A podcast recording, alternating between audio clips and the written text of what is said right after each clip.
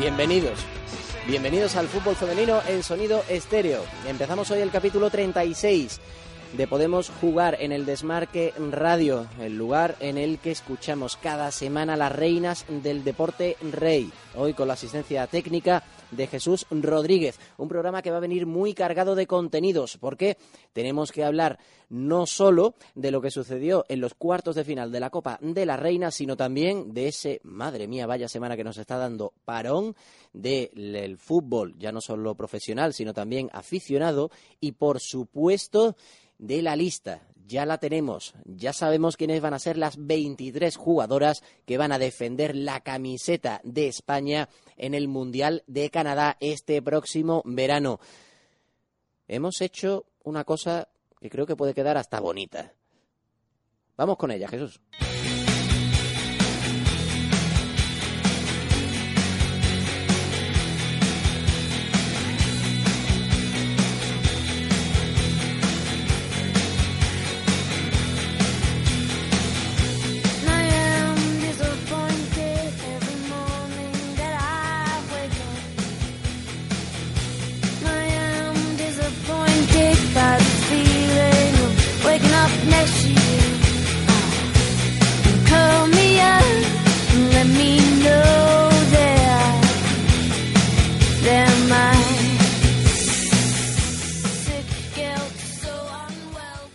Tirapu, Sandra Paños y Lola Gallardo, Marta Torrejón, Celia Jiménez, Irene Paredes, Ruth García, Melanie Serrano, Eli Ibarra y Leire.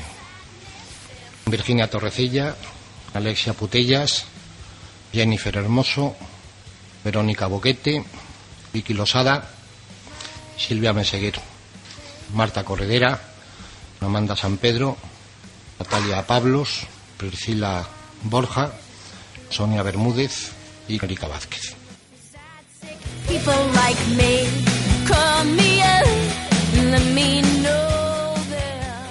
Estas son quienes suenan, por cierto, son Tegan y Sara, un dúo canadiense que van a estar en la ceremonia de apertura de ese Mundial de Canadá, en el que vamos a centrarnos una vez que termine la competición en España. Os recordamos que huelga del fútbol mediante se debería jugar la final de la Copa de la Reina este próximo fin de semana, este próximo domingo día 17, porque el paro está convocado para el 16.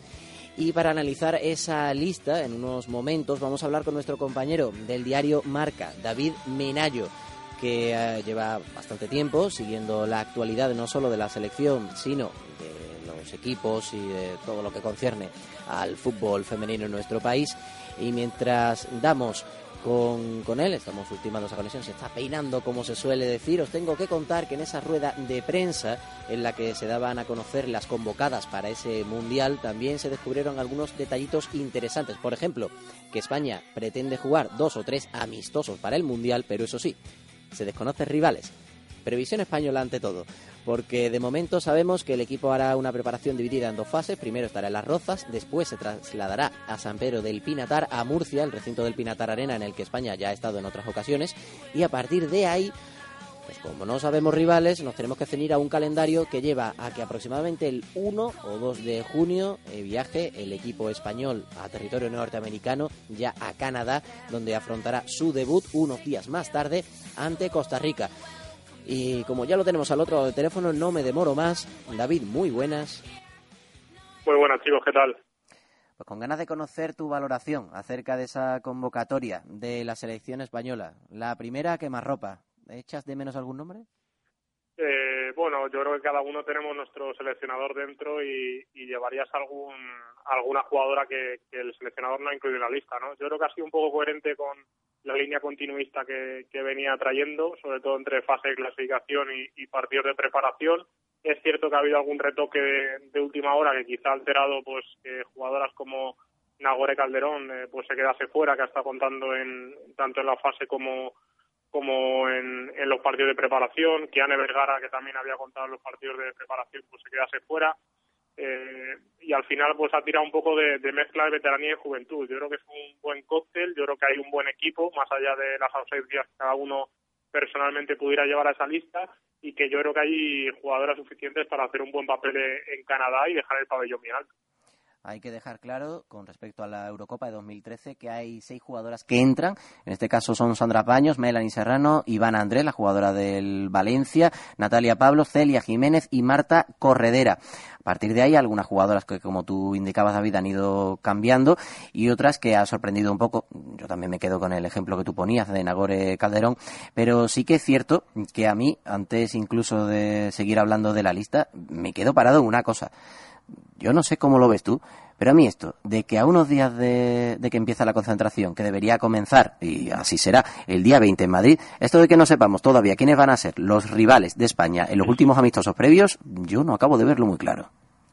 Bueno, yo creo que eh, se iba trabajando para intentar cerrar ese amistoso durante mucho tiempo. Hay otras selecciones que lo tienen cerrado con, con anterioridad, incluso eh, lo que llaman el warm-up, ¿no? la última prueba, la, la vuelta rápida. Yo creo que ese, ese partido a nosotros nos va a faltar. Yo creo que eh, se encuentre lo que se encuentre, no se va a encontrar un, rival de entidad, una selección potente, un aspirante a encontrarnos en, en, el Mundial, más que nada por la proximidad y porque ya no está cerrado, pero yo creo que sí hay opción de, cerrar algún amistoso con, pues con alguna selección de, segundo nivel, algún equipo que esté empezando la pretemporada o, o quiera una línea continuista en que venga a visitar nuestro país. Eh, yo creo que alternativas hay. Otra cosa es que yo creo que sobre todo hace falta que, el equipo español se ruede un poco, porque sí que es cierto que va a empezar un poco tarde, con apenas 15-20 días antes del debut mundialista, y yo creo que ese periodo de adaptación que todo grupo necesita para jugar como equipo, yo creo que España va a llegar un poquito justo. Yo creo que casi nos beneficia más que, que empecemos contra Costa Rica, que es un rival, yo creo que a priori asequible, y, más que nada para adaptarnos al terreno de juego, a las circunstancias que nos vamos a encontrar en Canadá y sobre todo a encontrar ese estilo que viene, es cierto que está definido, pero que siempre quedan por limar esos últimos detalles y, yo creo que es lo que hay que hacer. Más que jugar amistosos, que también es importante, creo que lo importante es que el equipo se compacte, que llegue casi casi al 100% y que sea en Canadá donde, donde muestre sus mejores prestaciones. Pues sí, esperemos eh, que se cumplan los mejores augurios y que España siquiera logre ese objetivo de pasar de esa primera ronda del campeonato del mundo. Como tenemos que seguir hablando de muchas cosas, yo no te despido, no sin antes decirle a la gente que estén atentos, vamos a hacer un poco de publi, al fútbol femenino en 20 toques, obra que has escrito y que muy próximamente saldrá a la venta. Deseamos que tengas toda la suerte del mundo con esa aventura editorial que además tiene algunos beneficios se van a destinar a una ONG Soccer Without Borders en la que está, por ejemplo, Patricia Campos, con la que hablamos con ella aquí en el Desmarque Radio en su día. David, muchas gracias por estar con nosotros. Muchas gracias a vosotros, Manuel. Un saludo. Y nosotros vamos a continuar porque tenemos más temas. Os hablaba del lío que hay montado en el mundo del fútbol, porque con esto de la venta de los derechos audiovisuales del fútbol profesional, de la Liga de Primera División masculina y la de Segunda División, se ha sacado un real decreto que todavía está pendiente de que se cumplan los últimos trámites en el apartado político, en el Parlamento, pues tiene que pasar para que se dé el aprobado y ese Real Decreto ha ocasionado que haya gente que está disconforme. Esa disconformidad ha llegado hasta el punto que desde la AFE, desde el sindicato de futbolistas y en connivencia con la Federación Española de Fútbol, hayan llegado a la conclusión que lo mejor que se puede hacer es parar el fútbol. Yo tengo la sensación, y esto es una opinión personal, que finalmente habrá ligas de fin de semana. Lo que ocurre es que la gente se está centrando en lo que puede suceder en caso de que ese paro indefinido se mantenga.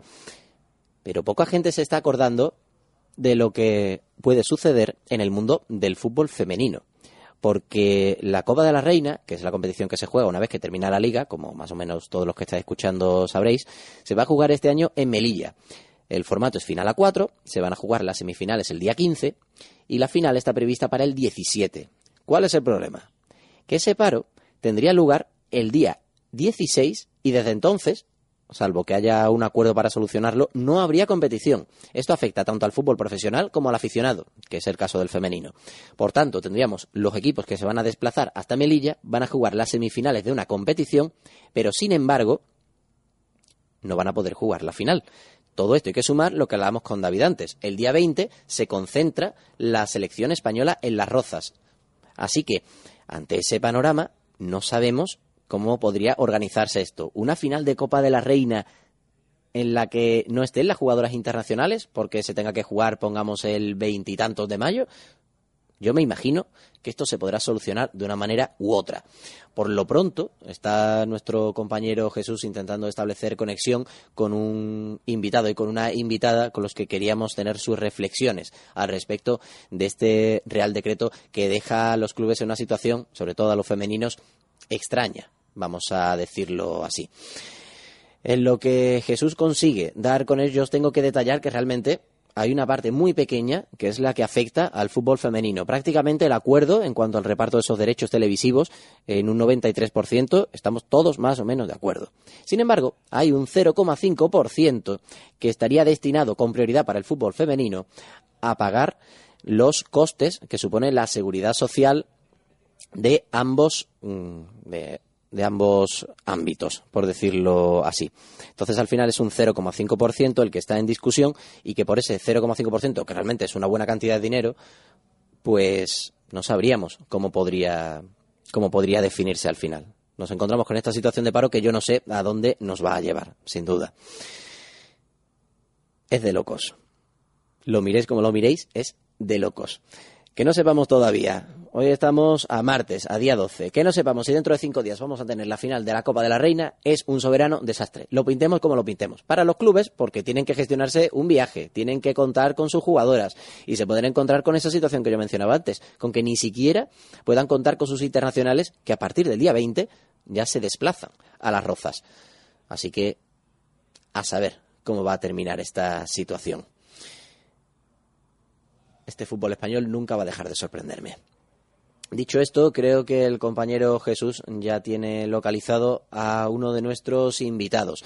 Lo presento porque su nombre es Óscar Díez, es licenciado en Administración de Empresas y colabora en varios blogs, el mundo del fútbol y también lo empresarial. Se ha leído a fondo el Real Decreto y con él, de una forma muy breve, porque ya lo estábamos repasando por encima, quiero conocer su opinión. Óscar, muy buenas.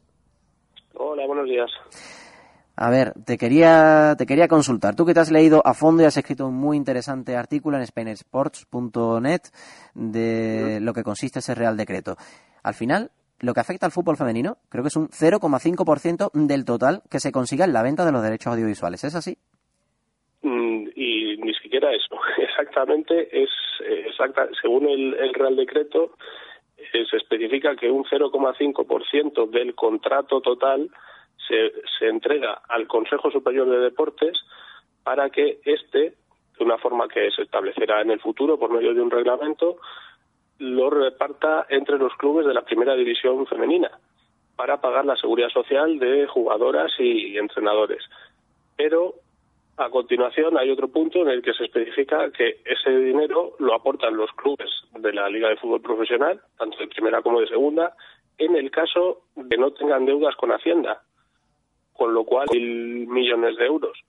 El 0,5% debería ser 5 millones de euros, pero como lo van a, tener que entregar cada club, si hay clubes que deben Hacienda, pues esa cantidad se va reduciendo porque esos clubes no van a aportar este dinero para el fútbol femenino porque tienen que pagar primero sus propias deudas y aunque hay una mayoría de clubes de la Liga de Fútbol Profesional que cuentan con sección femenina, no es menos cierto que el paro que se ha convocado desde la Asociación de Futbolistas Españoles y también con el acuerdo de la Junta General de la Federación Española de Fútbol provoca que, como decía en la, en la introducción de este asunto, estamos a cinco días de que se juegue supuestamente una final de la Copa de la Reina y que ese paro provoca que de momento, como digo, no sepamos si se va a jugar esa final. Y como el día 20 se concentra la selección española, nos podemos encontrar con que los equipos no puedan disponer de buena parte de sus jugadoras. Me voy al ejemplo del Barça, que tiene futbolistas tanto internacionales absolutas como sub-19 como sub-17.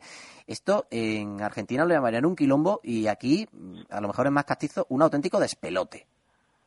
Pues totalmente. Eh, en fin, o sea, son medidas de presión de la de la Federación porque se considera que no se le ha oído en el proceso de elaboración de este Real Decreto y bueno pues es una posición de fuerza no solo contra la Liga sino directamente contra el Gobierno lo que pasa es que claro por el camino pues se lleva por delante en este caso a la a la Copa de, la Reina, la selección y, bueno y todas las demás categorías del fútbol español.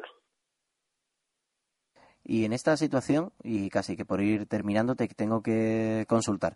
Tú que te has leído a fondo, como decía, este Real Decreto, ¿crees que es beneficioso para el, para el fútbol español? ¿Crees que la situación es tal como para que, desde tu punto de vista, claro, se haya llegado a esta situación de convocar un paro? Es, que es, exactamente es una guerra de poder, es lo que te estaba comentando ahora. Al, al intentar regular, que evidentemente yo creo que todos estamos de acuerdo en que es necesario cambiar el, modelo de reparto porque hay clubes que están recibiendo muy poco dinero y otros en comparación reciben mucho pues eh, hay que regularlo. Hay que regularlo por ley pues el gobierno ha decidido que sí. El problema que al efectuarlo mediante Real Decreto no ha contado con todas las partes implicadas, por eso se queja también la AFE, se queja la, la Federación, simplemente ha contado con la Liga para establecer el reparto de esos ingresos y ahora pues eh, realmente lo que se está discutiendo es si se puede reelaborar otra vez esta ley, pero a través de una ley ordinaria en, el, en cuyo proceso de elaboración sí que se tendría que atender necesariamente pues a, la Federación y a la AFE, incluso a, los, a las asociaciones de, aficionados, etcétera.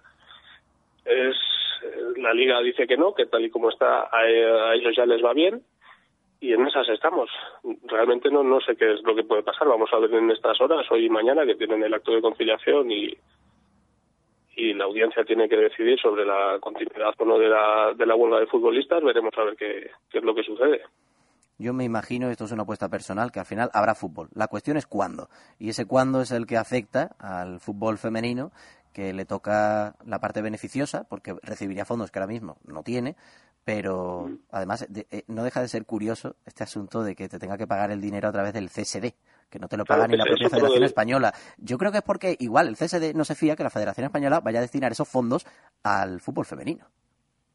Exactamente, y de hecho hay otro apartado dentro de ese reparto que tiene que ir, que va directamente, un 1% va directamente a la federación para promocionar el, lo que ellos llaman el fútbol aficionado, que son todas las categorías inferiores y provincial, etcétera, pero que tampoco le van a dar libertad a la federación para decidir cómo repartirlo, sino que en un futuro, a través de otro reglamento, se va a tener que especificar eh, cómo se tiene que hacer ese reparto entre las federaciones territoriales de cada comunidad autónoma y luego entre cada categoría. Entonces, la federación entiende que, primero, no se le ha consultado para establecer estos este sistema de, reparto y que es una intromisión también en su propia libertad para gestionar sus, sus ingresos. Luego, aparte, pues eh, lo que estamos lo que estabas comentando, que este 0,5% que tiene que ir, porque no es solo para el fútbol femenino, es decir, en primer lugar va para el fútbol. Si sobra algo, se va para la segunda B y si sigue sobrando algo, que ya me parece que va a ser difícil, pues irá para asociaciones de futbolistas y de entrenadores, incluso de árbitros, pero también todo gestionado por el CSD, no por la federación, como parecería lógico, porque al fin y al cabo son afiliados suyos. No sé, ya digo, es, un, es muy complejo, un quilombo, como decías tú muy bien, y bueno, seguro que vamos a seguir hablando de este tema en las próximas semanas. Ojalá que se solucione de la mejor forma posible, aunque me parece que lo que mal empieza tiene complicado terminar bien.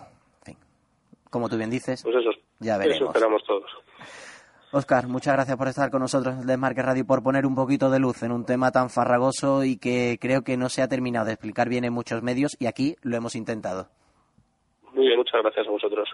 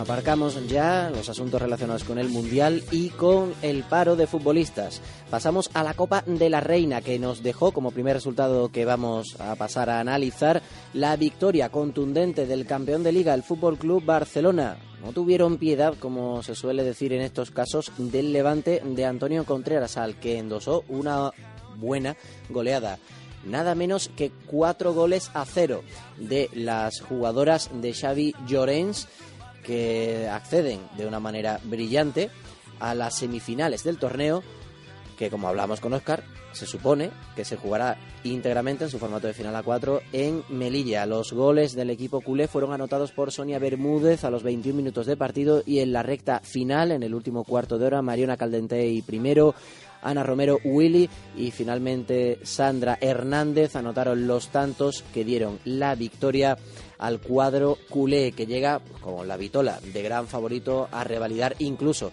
con un doblete una temporada que ha sido muy buena, aunque ha tenido ese pequeño borrón de la participación en la competición europea, en la Liga de Campeones. Vamos a tratar de contar a lo largo del programa de hoy, si va bien los teléfonos, con una protagonista del Levante, pero como tenemos más partidos que analizar, vamos a pasar al siguiente, al enfrentamiento entre Rayo Vallecano y Fundación Cajasol Sporting. Creo que Jesús me tiene por ahí peinado un audio, el de Saray García, que hizo unas declaraciones a los compañeros de Mata Gigantes, y vamos a escuchar lo que contó, porque vaya partidito ese, el que enfrentó a las madrileñas con las onubenses, y de después vamos a establecer comunicación con una futbolista que ha sido no voy a decir revelación, pero sí una de las más destacadas del equipo andaluz. Pero antes vamos a escuchar lo que contó una vez terminado el encuentro Saray García, la jugadora del Rayo Vallecano. Un partido muy disputado, yo creo que el primer tiempo ha sido, ha sido un tiempo de cada equipo, el primer tiempo ha sido nuestro, hemos hecho más nuestro juego, el segundo ha sido un juego mucho más directo, como a ellas les gusta, más brusco, más lanzamientos y eso, y al final en la prórroga nos han llevado a su juego y, nos han apuntillado ellas. Sí, que hemos tenido nuestras ocasiones también, las hemos tenido en su campo y no hemos sabido aprovechar y este equipo es muy peleón y nunca se rinde que tienen mucha fuerza y llevar el partido tan largo al final les, les, ha favorecido a ellas.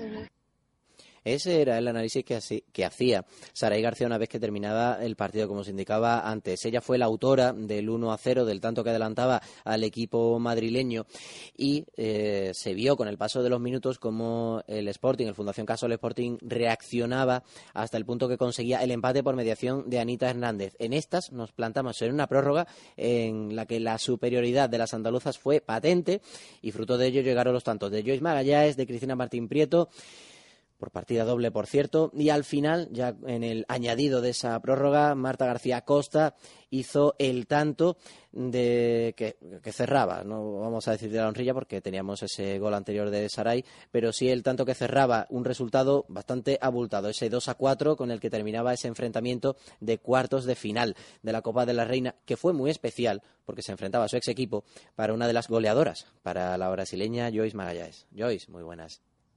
Hola, muy buenas. Y cuando han pasado unos días después de eliminar a tu antiguo equipo de la Copa de la Reina, ¿cómo te encuentras?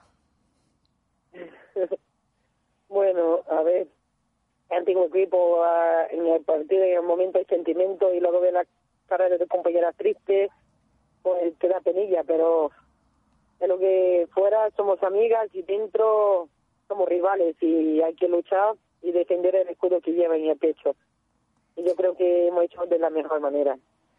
Te tengo que preguntar, cuando llegabais, afrontabais esta, esta Copa de la Reina, ¿el objetivo que os plantabais cuál era? Porque yo no sé si llegar a semifinales ya os dais por satisfechas o incluso no descartáis dar el campanazo y llegar a la final.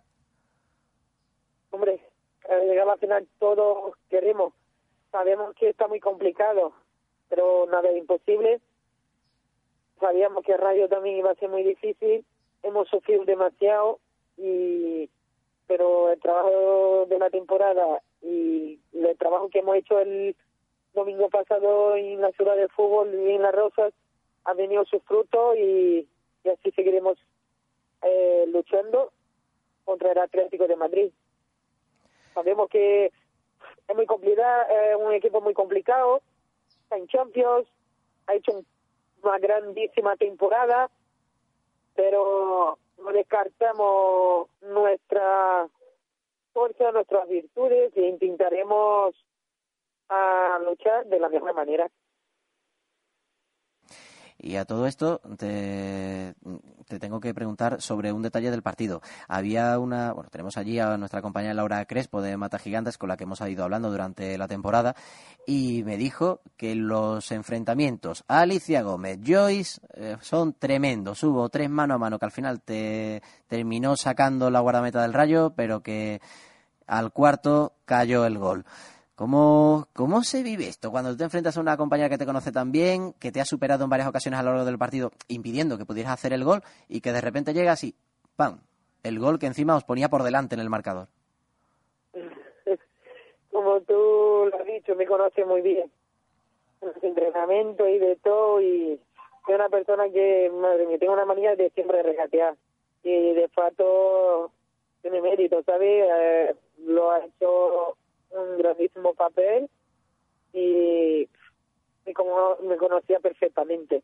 De facto, mi gol, me, he vuelto a encontrar con ella y tuve que volverse atrás y rematar de fuera. Yo dije, a ver, no me va a pasar lo mismo, pues antes que retroceda la portería, remato de fuera y, y que entre como sea, que pase lo que pase. La verdad que muy contenta. Desde ha sido emocionante. Desde luego que sí, no me extraña. Y hay una cosa también por la que quería conocer tu opinión. Esto de que haya un paro convocado por, el, por la AFE y por la Federación Española de Fútbol puede provocar que os encontréis yendo a Melilla y no saber si, en caso de lograr la clasificación para la final, la podéis jugar. ¿Vives esto con incertidumbre? ¿Te preocupa? ¿No te preocupa? Hombre, claro que no preocupa. A semifinales sabemos que un día después ya tiene la huelga y esperamos que resuelva o puede, ¿sabes? Lo máximo posible rápidamente porque lo que te digo, hay mucha, la mayoría y, y aparte no jugamos, ¿sabes? Jugamos en otra ciudad y en otro lado. Y eso nos complica muchísimo, ¿sabes? La vida, el dinero y mantenerlo y viajar y, y de todo y también el papel de fútbol, no lo sé. Yo creo que la chica no tiene culpa, ¿sabes? No es culpable de lo que está pasando. Desde luego que sí. Hace unos minutos analizamos la situación de este Real Decreto, de este paro que se ha convocado y para un club como es el vuestro, que tiene que arañar cada céntimo de donde se puede, pues un viaje a Melilla no es precisamente la cosa más económica del mundo y tener que plantearse allí sin saber si vais a poder jugar la final, bueno, quién sabe, a las malas tendríais que jugar tal vez en caso de llegar a ese partido decisivo por el título, si no se juega en la fecha indicada contra un Barça que tendría casi a media plantilla solo disponible porque las internacionales el día 20 ya están concentradas en las rozas. La verdad es que el fútbol nunca va a dejar de sorprenderme. Tengo que terminar, Joyce, preguntándote, dime un argumento por el que el Sporting vaya a llegar por lo menos a esa final de Copa.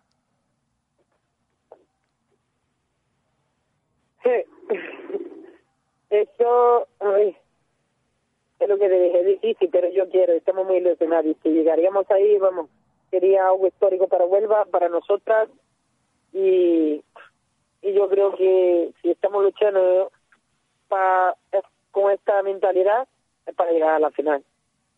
Pues veremos, veremos y contaremos lo que suceda. Eso será la Iremos próxima. trabajando ilusionadas y con la cabeza ahí, siempre con paso adelante, nunca retrocediendo. Pues nos vamos a quedar con ese, con ese detalle que, que apuntas. Suceda lo que suceda, lo contaremos la semana que viene, ya será nuestro capítulo 37 aquí en el Desmarque Radio, pero de momento te damos las gracias, Joyce, por esa buena temporada que has estado haciendo con tus compañeras en el Fundación Cajasol Sporting. Y, y lo dicho, que haya mucha suerte en el torneo y a ver si todo se puede hacer de manera normal y se juega las semifinales y la final y si ya estáis en ella y conseguís pelear por ese título en el último partido, pues todo mejor para vosotras. De momento lo dicho, muchas gracias por estar con nosotros. Vale, muchas gracias a vosotros y gracias por estar siempre representándonos ah, y llevándonos a lo más del fútbol femenino las noticias y estar luchando con nosotras. lo hacemos con sumo gusto. Pues tenemos que seguir. Y ahora lo que va a hacer Jesús es ir preparando la siguiente conexión, porque os anunciamos antes que íbamos a intentar tener a una protagonista de ese partido, el que enfrentó a Barça y Levante, y ya lo tenemos todo arreglado. Vamos a hablar con ella en unos instantes, en lo que tarda este hombre que tiene, yo creo que se ha cosido varios dedos para poder atender a la tecla, ya no solo de la mesa de sonido, sino también del teléfono. Como decía, ese partido que enfrentó a Barça y Levante y que dejó pues una goleada del equipo culé, pero también detalles positivos para un Levante que vio cómo en las últimas fechas se ha reincorporado una futbolista con la que yo tenía muchísimas ganas de hablar y no es otra que Andrea Esteban Teruel existe. Muy buenas. Hola, hola, buenos días. A ver, te tengo que preguntar por el partido de Copa ante el Barça, pero antes hay una pregunta más importante. ¿Cómo estás? Bueno, eh, personalmente muy bien. Eh, la verdad es que fueron eh, en ese partido los primeros 90 minutos después de prácticamente nueve meses, pues alejar los terrenos de, juego y lo más importante fue que las sensaciones fueron buenas. Así que nada, ahora seguir y a ponerse a tope para la temporada que viene. Desde luego que sí, porque incluso vimos como en la última convocatoria de la selección sub-19 volvías al grupo y yo me imagino que eso tiene que ser incluso un estímulo más que yo no sé si aunque ya haya terminado la temporada lo futbolístico para ti, aunque os quedan por supuesto entrenamientos con el Levante, pero ¿te ves con posibilidades de llegar a la fase final al fin de un campeonato de Europa? Sí, la verdad es que esa llamada fue un premio a todo el trabajo que llevaba haciendo pues desde agosto, ¿no? Que, me operé y no me lo esperaba y la verdad es que pues también las sensaciones fueron buenas. Eh, Jorge me dijo que, que me vio bien, las compañeras también y, y sí, sí que me veo con, con posibilidades como todas las compañeras. Yo, mi equipo que se Levante y mi club ha terminado, pero vamos, hasta la próxima convocatoria tengo y tenemos mes y medio para prepararnos y para, ¿por qué no?, poder estar por fin, como tú dices, en una fase final, porque la mala suerte me ha hecho estar en prácticamente todas las fases previas y siempre me he perdido la fase final, que es realmente lo bonito. Y la verdad es que yo creo que puede ser un año en el que por fin lo disfrute y por eso voy a luchar y llevo luchando estos nueve meses. Hace unos días leía en una entrevista que te hacían en la, en la página web de la Selección Española de Fútbol, en sefutbol.com, y decías que estabas más o menos, te veas al 60%. ¿Cómo crees que puedes llegar dentro de un mes? Pues mm, no, no sabría decirte exactamente, pero sí que es verdad que yo lo que necesito es es jugar a fútbol, o sea, por mucho que físicamente me machaque, por así decirlo, en el gimnasio aeróbicamente, yo necesito coger sensaciones con balón, volver a, hacer pues unos contra unos, dos contra unos y eso lo voy a ganar en los entrenamientos. Por eso pues que termine la liga tan pronto pues a mí no me ha venido nada bien y creo que a todas las jugadoras pues que no nos gusta el fútbol nos fastidia tener tantas vacaciones, la verdad. Y, y bueno, pues yo voy a aprovechar mis entrenamientos con el Levante y voy a ganar sensaciones. Y si ese 60 se convierte en un 85, un 90 en julio, pues las posibilidades, claro que sí, pues van a aumentar de que esté yo en, en esa línea, de, bueno, en esa lista de, de 18 jugadoras. Y vamos a ponernos en positivo. ¿A quién le vas a dedicar el próximo gol que metas? a mis padres y a mi hermana se lo dedicaría, claramente. A mi familia, que es la que me ha apoyado todo este tiempo y yo creo que se lo merecen tanto como yo y, y nada, y me están tan contentos como yo de que haya vuelto a, a jugar. Y como se ve que, por desgracia, esta temporada habéis tenido en el Levante que conocer muy de cerca a todos los fisios y médicos del club, te voy a preguntar una cosa que no se suele decir mucho, pero ¿qué tal paciente eres? Bueno, soy soy mala, pero por el hecho de que siempre quiero más. o sea, eh, porque siempre despido trabajo, siempre siempre si me mandan a soy de hacer A, B y C y, y eso pues esa forma de ser es, es muy buena en, en una competición pero pero a la hora de una recuperación en la que tienes que seguir tus pasos y tienes que ir con paciencia, pues no es tan bueno. Y la verdad es que han sabido frenarme, han sabido llevarme bien y vamos, desde aquí les agradezco a, a todo el cuerpo médico, pues que sin ellos la verdad es que no estaría ahora mismo haciendo esta entrevista y seguramente no hubiera vuelto eh, tan fuerte y con buenas sensaciones como, como he vuelto. Además, los oficios del Levante que tienen al enemigo en casa porque estás estudiando la, la carrera, no eres la única, no eres la única jugadora del club que está en ello, también tienes de compañera no solo en el equipo, sino también en la universidad, a Leti Méndez.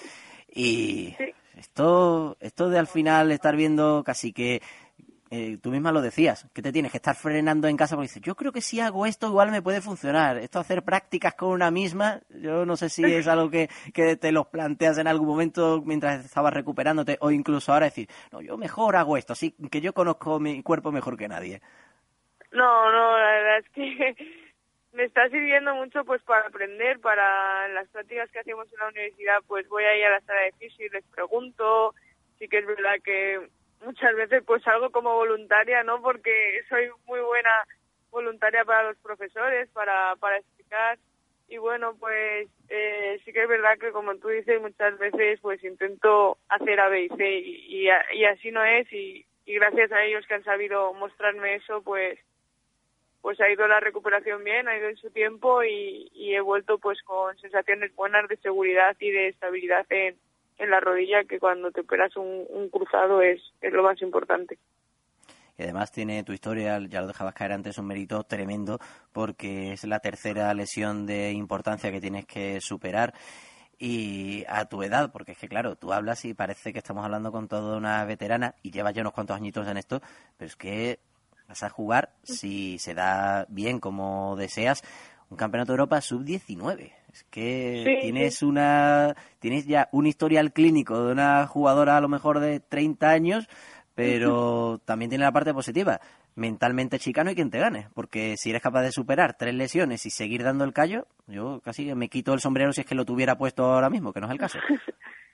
Sí, pues al final intentas buscar lo positivo de, de estas lesiones que me han sucedido tan joven y es pues eso que mentalmente me he vuelto una, una persona muy muy fuerte y, y el deporte y, las lesiones eh, me han hecho pues madurar a, igual a un paso más agigantado que, que lo haya hecho pues cualquier otra otra jugadora de mi edad. Me y bueno pues saco eso positivo y, y lo que dices tú que aún estoy con la selección española sub-19 tengo 19 años recién cumplidos me queda mucho y por qué no pensar que que el historial clínico me ha pasado joven y ahora voy a tener 12 años de, de fútbol sin, sin ninguna lesión.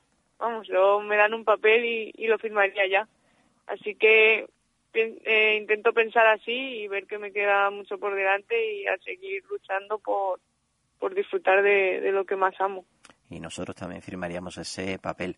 Dime una cosa, ¿quién ha sido la compañera o las compañeras con las que mejor mm, te has, o las que más te han ayudado? Sé que me vas a decir todas, pero la más guasona, la que siempre estaba pendiente de, ay Andrea, no te me despiste durante la recuperación de esta lesión. Bueno, pues al final son, la verdad es que voy a decir todas, pero al final son las que, las que más eh, he pasado tiempo con ellas, son las que he compartido gimnasio y recuperación con ellas y ahí sí que tengo que destacar a, a Bucé y a, a Maribí, que somos las tres jugadoras que por desgracia hemos estado lesionadas durante esta temporada pues de gravedad, Maribí con un cruzado y, y Buceta pues con una condromalacia de rodilla.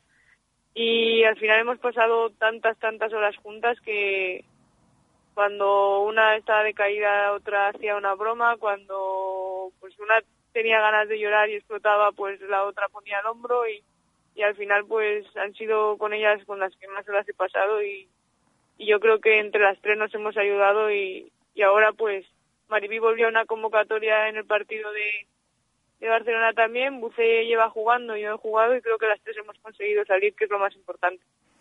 Vaya, vaya, equipo tenía el Levante la enfermería durante buena parte de la temporada.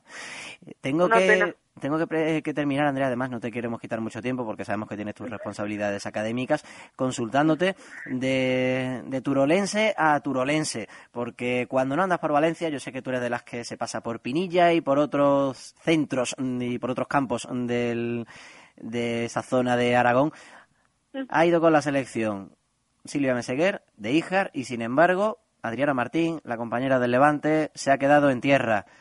¿Qué le dices a tus dos paisanas?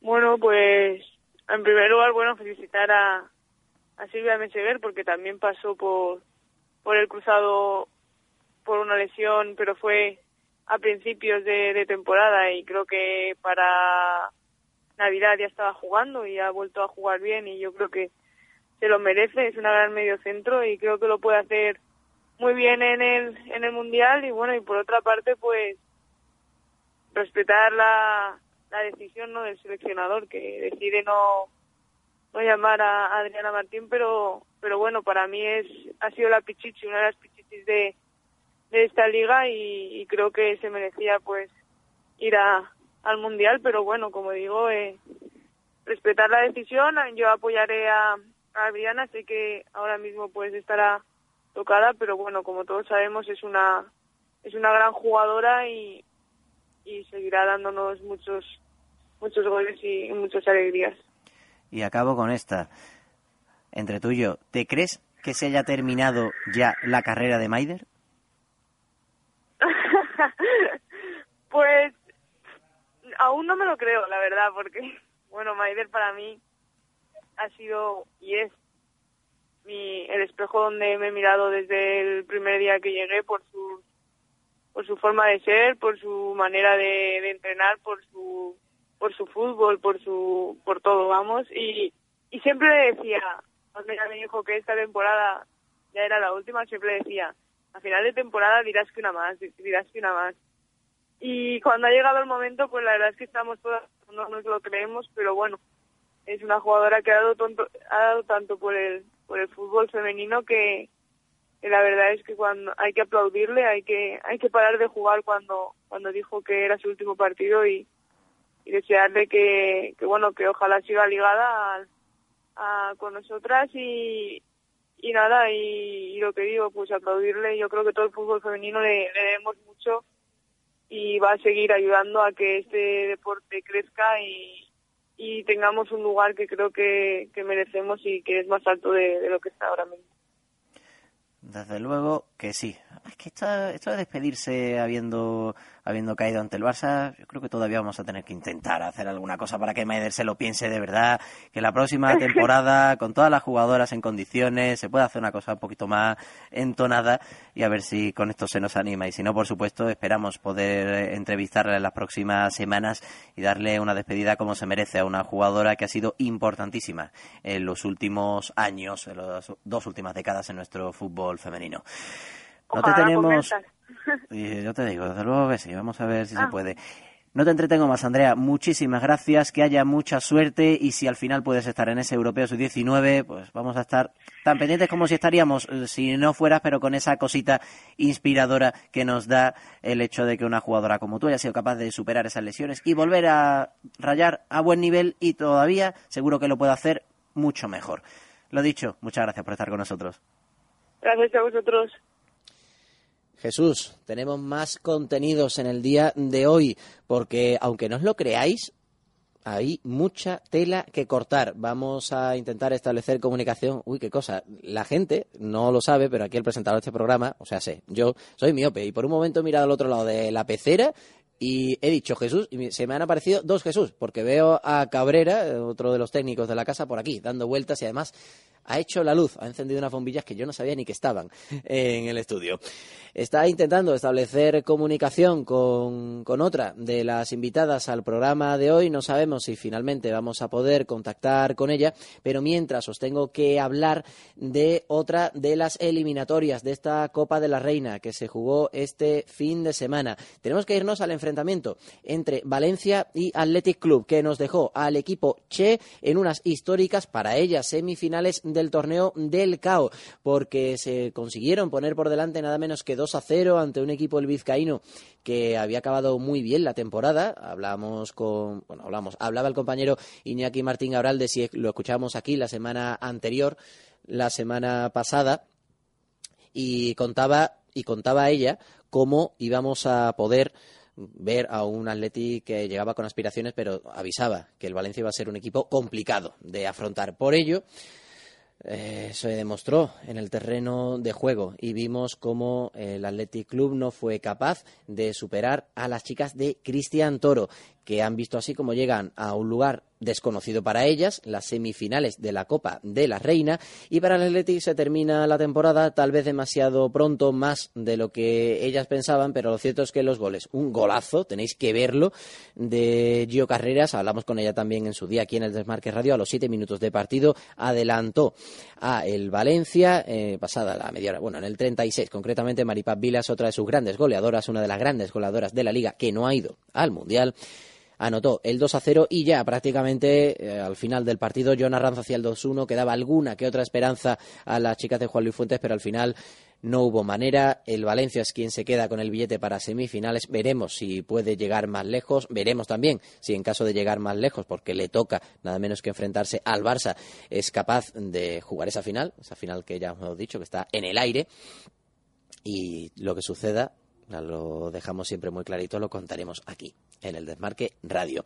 Vamos a escuchar, Jesús, la conversación que manteníamos, no está íntegra, la subiremos de forma íntegra al podcast con Andrea Pereira, que sí que nos dejó algunos apuntes interesantes y como digo, son casi 12 minutos de charla con ella, no la vamos a escuchar íntegra, solo la primera parte, pero para que sepáis qué regusto dejó en el español esa eliminación a manos del Atlético de Madrid Féminas cayeron por un resultado muy abultado y vamos a comentarlo una vez que terminemos de charlar con Andrea, con nuestra compañera Ana Vázquez, con la que tenemos que dar también paso al mundo no solo de fútbol, sino del fútbol sala. No fue desde luego la mejor mañana para las pericas. Y claro, nosotros mirando a quién podíamos llamar, empezamos a mirar en la agenda y por la A, justo después de Alegría, lo que nos aparecía era Andrea, Andrea Pereira, a la que vamos a ver si le subimos un poquito el ánimo y a ver cómo se encuentra después de que su equipo no fuera capaz de pasar a semifinales. Andrea, muy buenas. Hola, buenas. Vamos a ver cómo te lo planteo. ¿Qué explicación me das a que os adelantasteis en el marcador y al final, ante el subcampeón de liga, acabaréis perdiendo por un tanto a cinco?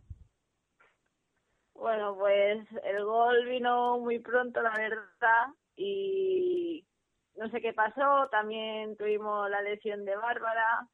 El equipo, sabes que contaba con muchas bajas ahí arriba en la zona de ataque y pues a defendernos como pudimos y al final el Atlético Madrid eh, ha quedado segundo y si ha quedado segundo es por algo y bueno, pues fueron entrando los goles y, y aguantamos como pudimos, pero ya ves, nos marcaron los dos o tres goles de la primera parte fueron muy rápidos y ahí nos vinimos abajo.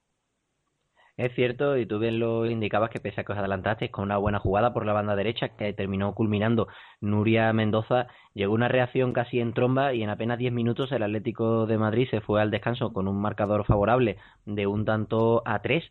Y, y, también es cierto que en este tramo final de temporada habéis llegado en cuadro. Se me ocurre que además de esa lesión que tú me indicabas de, de Bárbara, que tuvo que ser sustituida por Laura apenas al cabo del cuarto de hora, pero que no habéis llegado casi que para gastaros todo el presupuesto en vendas. El final de liga, yo no sé si en estos casos, tanto de liga como en este caso de la Copa de la Reina, os pedía el cuerpo, viendo ya que no ibas a ser capaces de pasar de ronda, que esto acabe ya pronto y que el verano deje a que todo el mundo se recupere, porque, madre mía, casi que hay que felicitarte porque no formes parte de la enfermería del español. Pues sí, porque este año ha sido de los duros y además justo ah, nadie quiere que se lesione nadie, pero siempre eran de arriba, de arriba, de arriba, que al final hemos tenido que acabar jugando con defensas de, delanteras. Pero bueno, lo que hay, nos hemos podido clasificar, que no es poco, viendo la temporada. Y nada, esperar el año que viene, que estemos todas y todas bien y ya demostraremos lo que realmente hemos pudimos hacer en esta temporada. Eso era lo que nos decía Andrea Pereira en la conversación que mantenemos con ella y que, repito, vais a poder escuchar de forma íntegra en el podcast. Eso será pues dentro de unas horas cuando tengamos todo el material listo. Pero estuvo allí viendo el partido, hizo, hizo una incursión en el mundo del fútbol 11, bueno, una de sus muchas incursiones, nuestra querida Ana Vázquez, que ya nos escucha. Ana, muy buenas. Hola Manu, ¿qué tal? En dos flashes, porque hay que ponerse con la invitada que tenemos del fútbol sala. ¿Qué impresión te dio tanto el español como el Atlético de Madrid en ese partido de la Copa de la Reina? Pues yo creo que aunque el español se puso muy pronto con, con 0-1, eh, se veía que, que, al Atlético de Madrid no le iba a costar darle la vuelta al marcador. Se veía al Atlético muy fuerte, con las líneas muy juntas, con Amanda, Amanda y Sosa por todas partes del campo y yo creo que, al, español se le veía se le veía muy separado las líneas el centro del campo eh, desaparecido. Yo creo de hecho yo creo que que tanto Irina como como Kenty y Andrea que estaban en la defensa fueron fueron de lo mejor del español a pesar de los cinco goles. O sea que Paloma, Fernández estaba arriba muy muy sola. Dio la impresión de que de que el español estaba no que no daba más de tres pases seguidos desde luego no era el mejor día para la chica de José Antonio Montes y estuvieron bastante inspiradas por contra las de Miguel Ángel Sopuerta. Ese resultado de 1 a 5 deja al Atlético de Madrid Féminas, mm, sobre todo por el nivel que dio, yo no sé si tú lo ves así, como el gran aspirante junto al Fútbol Club Barcelona a llevarse esta copa. Yo no sé si quieres coger la bola de cristal, Ana, y hacer también tu pronóstico, pero al menos eso se deduce de los resultados abultados que consiguieron en sus eliminatorias de cuartos. Sí, yo estuve viendo también la primera parte del, del Levante contra el Barcelona y, por ejemplo, luego me enteré que, habían, que había ganado 4-0 el Barcelona y, yo vi ahí más igualdad que, que en el Atlético español y vi, y vi al Barça menos fuerte que al Atlético. O esa, esa, esa impresión me dio. Bueno, pues nos quedamos, porque tú tienes buen ojo para estas cosas, nos quedamos entonces con esa lectura.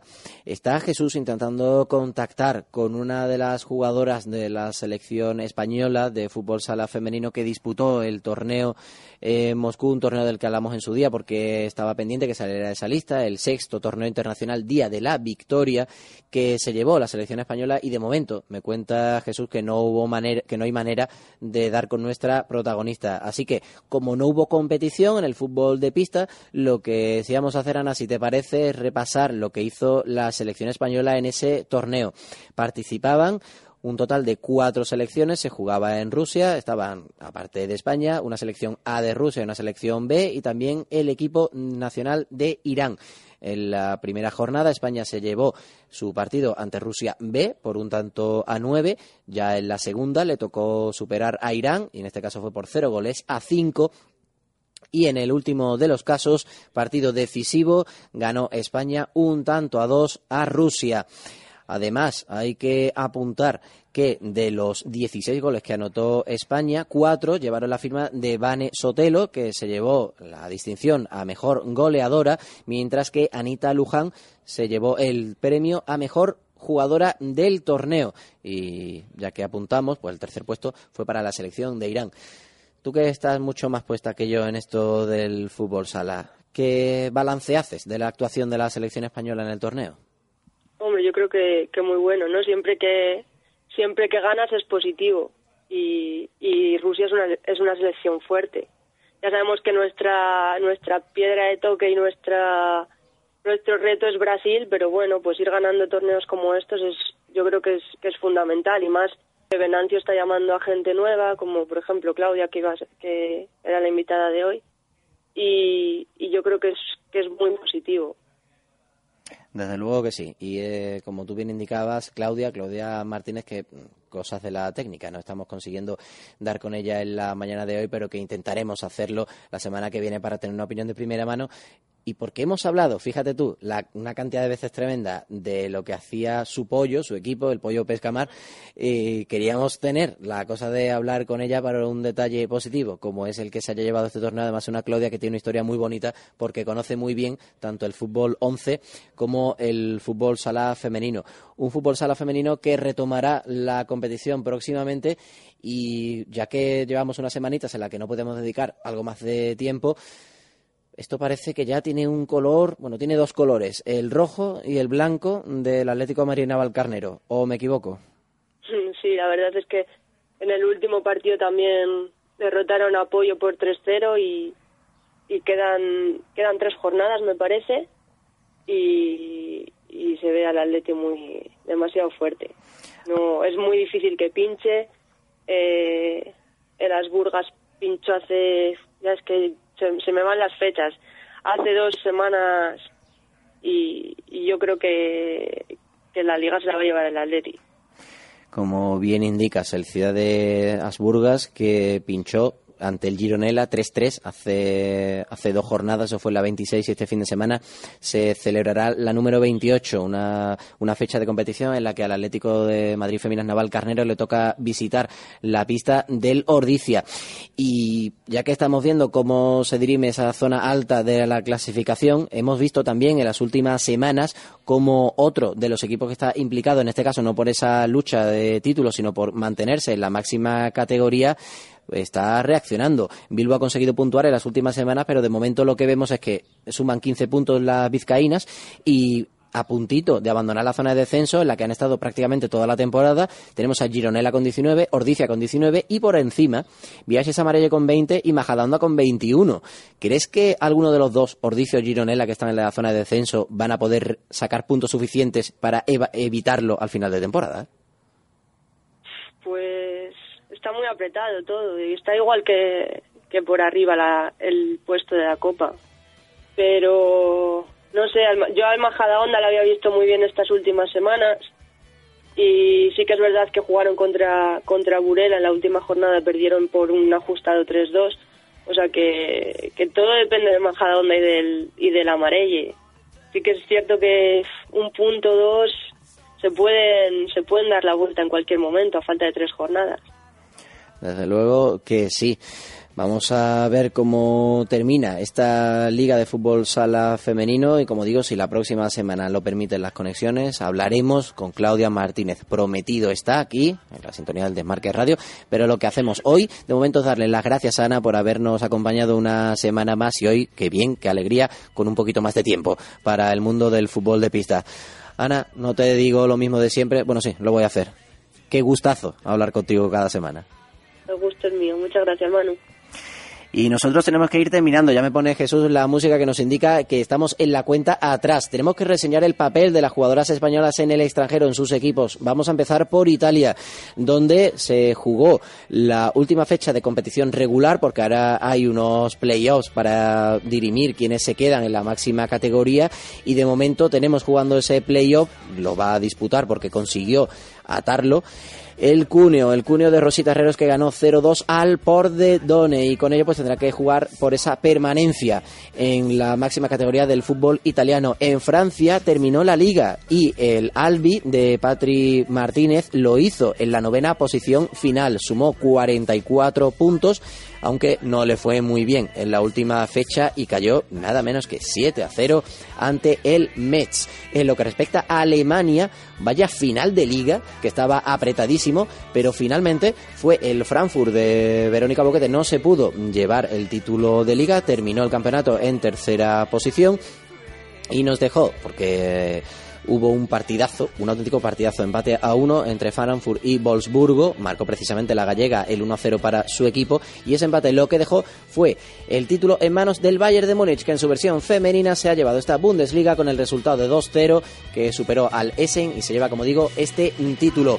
Y hay que acabar repasando también lo que sucedió en Estados Unidos, donde tenía partido el el Washington Spirit de Laura del Río, un equipo que por cierto ha sufrido una baja importante, la de la argentina Estefanía Banini. Pues como digo, el equipo de la jugadora española tenía un encuentro importante y que finalmente solventó con el resultado de 2 a 2 ante Portland Thorns, uno de los grandes equipos de la liga. Y por último, 0-0 entre Chelsea y Arsenal en uno de los partidos importantes antes del parón por la disputa del Mundial de Canadá. Se acaba el programa. Nosotros volvemos la semana que viene dando las gracias por escucharnos y por supuesto por hacer radio con nosotros. Volvemos el lunes que viene con más fútbol femenino. Ha sido un placer.